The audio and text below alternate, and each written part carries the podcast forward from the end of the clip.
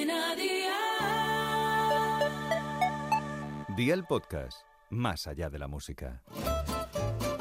¿Qué cenó hoy? Con Masito. Hola familia, hoy tenemos unas berenjenas rellenas que te quitan el sentido. Ya sabéis que podéis modificar el relleno a vuestro gusto. Así que vea por la libreta y toma nota de los ingredientes que te doy la receta. Dos berenjenas, 100 gramos de pollo asado desmenuzado, 3 zanahorias, un calabacín mediano, una cebolla grande picada, 250 mililitros de salsa de tomate frito, 75 gramos de queso rallado, sal, aceite de oliva virgen extra y orégano. ¿Empezamos con la preparación? Pues venga, ¡al lío!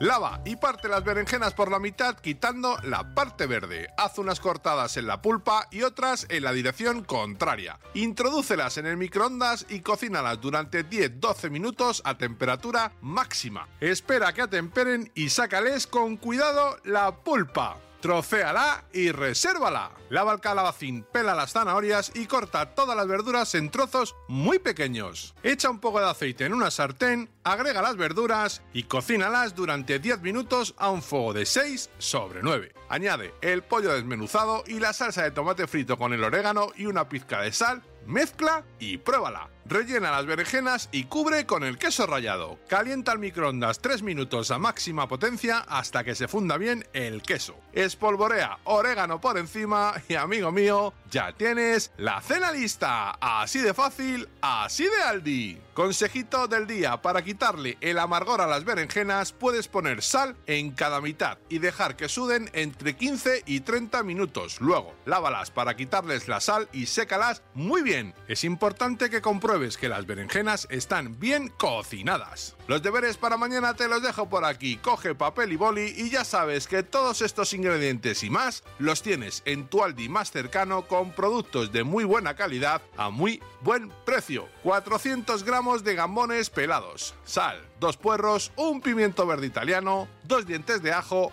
una cayena, tres zanahorias, 100 mililitros de vino blanco, 5 patatas, una cucharadita de perejil seco y 2 litros de caldo de pescado. Espero y deseo que te haya gustado esta nueva receta y que te suscribas al podcast. Ya sabes que es gratuito, no olvides compartirlo con tus familiares y amigos y te espero mañana. Recuerda, paso lista.